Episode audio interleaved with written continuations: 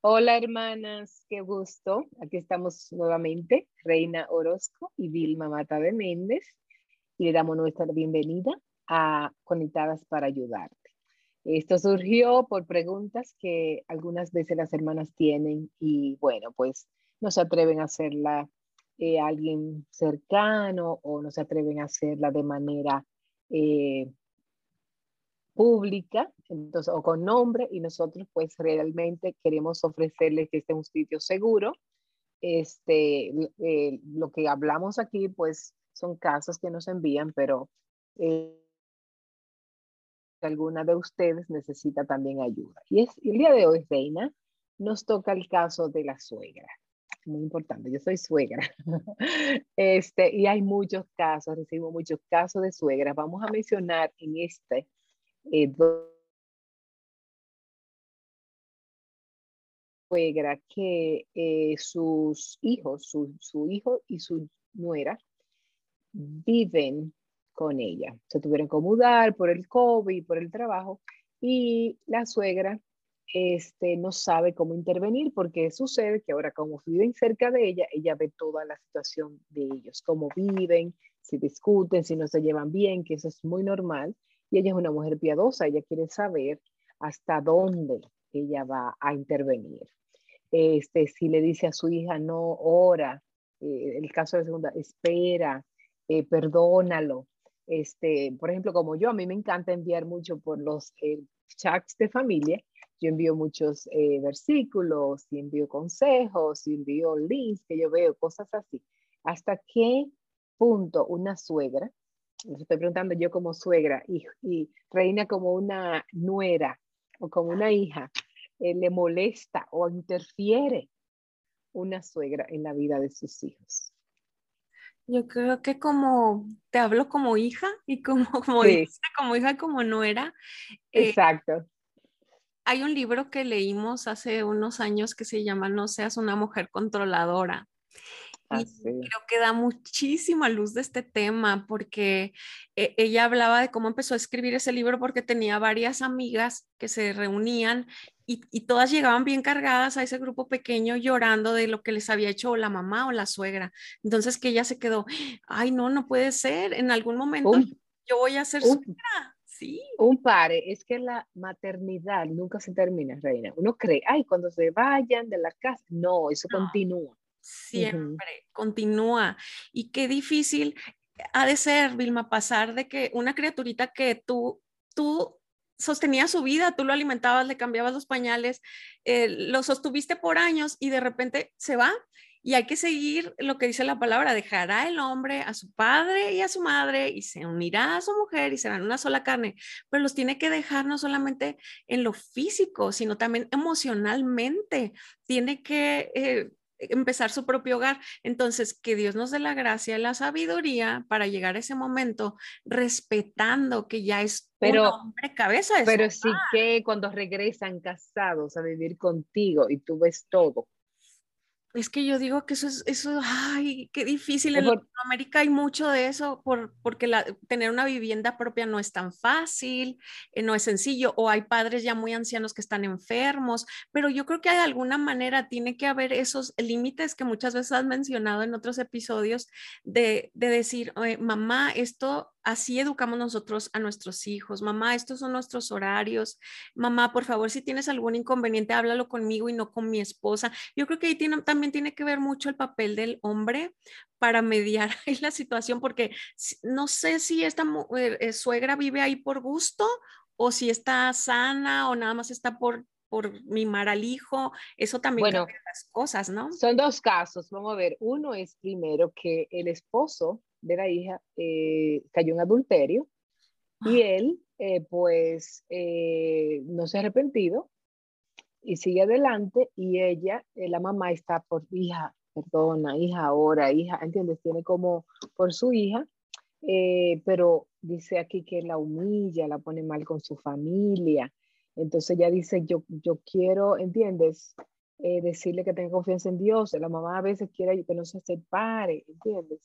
Pero ella dice que no sabe qué hacer y que, que, que, nos dé sabiduría para qué decirle, porque qué le dice a una hija cuando su esposo le ha sido infiel eh, y, y, la ve que, la, que está maltratada y está sufriendo y su hija quizás dice, me quiero ir, me quiero divorciar y la mamá está, no, espera, bueno, para empezar, con eso de que escriba y, se, y, lo expresa de esa manera, me hace ver que es una mujer consciente, ¿no? Como que no quiere decir algo así a la y se va, ni porque cualquier otra mamá latina que conozco aquí actualmente le hubiera dicho, ¿qué estás aguantando? Aviéntalo, déjalo, vente conmigo. Eh, no, no, no, así como cuidando a su pollita.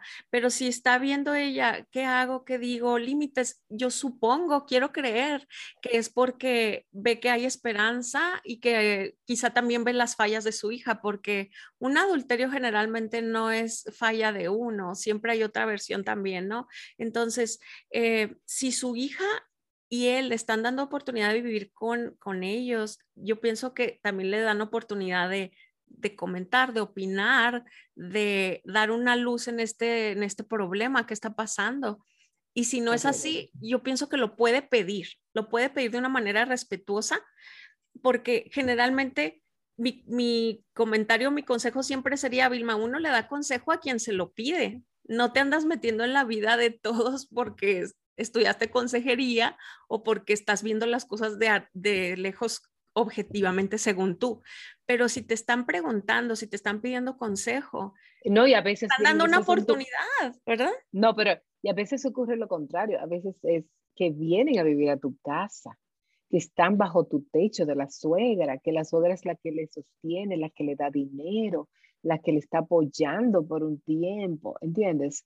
Este, es difícil, como tú dices, manejar situaciones donde los límites tú ves, tú dices, pero ¿qué voy? O sea, ¿qué hago? Porque es, eh, eh, eh, yo les estoy dando techo, casa, comida, salud, los nietos, y a veces hay cosas, tú ves que tú ves que, o sea, realmente es muy difícil para una mujer, para una suegra, tener que asumir todas esas cargas y tener esa sabiduría, ese discernimiento para decir esto sí y esto no.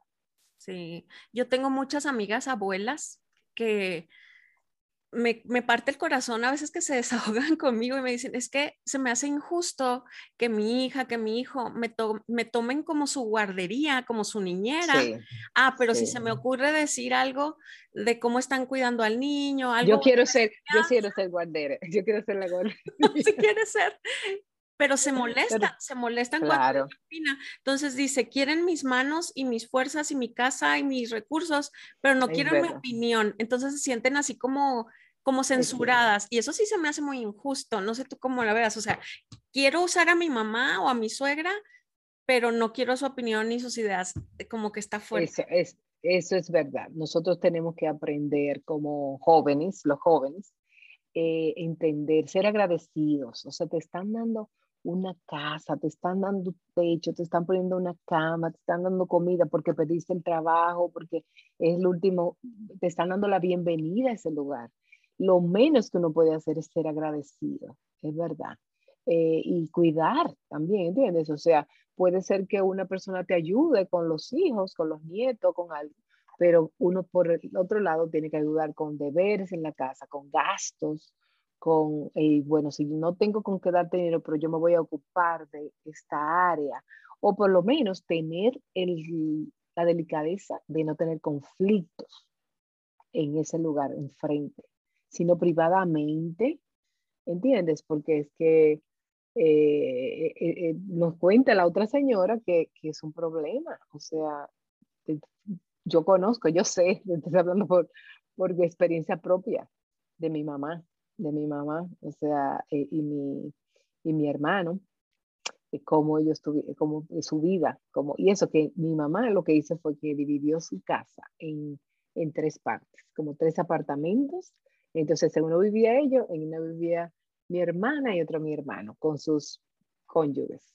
Entonces, así como que estaban un poco separados, pero aún así, estás muy cerca, estás muy cerca. Sí, yo, yo les recomendaría todo corazón que si puede, busque a un tercero que no esté involucrado emocionalmente en este caso, porque, bueno, a, todos los consejeros incluso nos enseñan o nos animan a que cuando sea un caso, no sé, de padres, de hermanos, de cuñados, de amigos muy cercanos, que estamos involucrados emocionalmente, que vamos a tomar partido por su hija o por su nuero, por no sé, eh, por su yerno, no nuero.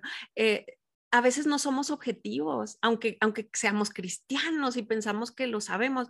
Mejor buscar a alguien externo, un pastor, un líder, un consejero, un psicólogo cristiano que, que les dé luz a esto, pero usted le puede animar con respeto, hija, un adulterio no está bien, no me gustaría que siguieras viviendo esta vida o al yerno, sabes que luchen por su matrimonio, no puedes tener una vida doble, busquen ayuda, apoyarlos a lo mejor en encontrar a alguien, pero yo pienso que por, por la seriedad de lo, todo lo que nos escribe y cómo está involucrada, y pues es la madre, no sé si va a haber, eh, si no van a saltar chispas, Vilma, o sea, aunque ella tenga un bonito corazón y, y, sea objetiva, está muy involucrada porque vive ahí, porque es su hija. Entonces, yo recomendaría un tercero, no sé tú qué opines. Eh, bueno, realmente sí, eh, pero eh, del otro, el otro caso, que es el hijo, que es el eh, que viven con ella, este, yo, yo recomendaría, es mejor ayudarles a pagar la renta en otro lugar por un tiempo y que busquen un trabajo, trabajen por ellos mismos, se esfuercen por ellos mismos, porque yo sé que a veces uno quiere el bien de los hijos y ayudarles y proveerles y pero no es sano, no va a ser sano de ninguna manera. Este, porque siempre va a decir el otro, el que no es hijo, se siente así porque tú eres el hijo y a ti sí te hacen, te, pasan por alto, etcétera. Así que yo pienso que no es sano, sino si uno tiene el dinero como suegra, eh, poder ayudarlos a que, mira, te voy a dar eh, para que empiecen a vivir en tal sitio, busquen un trabajo, eh, no pueden trabajar juntos, eh, cerca de mí no pueden, el negocio que tengo, a veces hay familia que tiene negocio, el negocio que tengo no pueden estar, eh, trabajar conmigo. Tengo que buscar a alguien, como tú dices, eh, de fuera, etc. Es lo que se me ocurre para el otro lado, porque yo pienso que lo que tú respondiste, el primer caso, está excelente.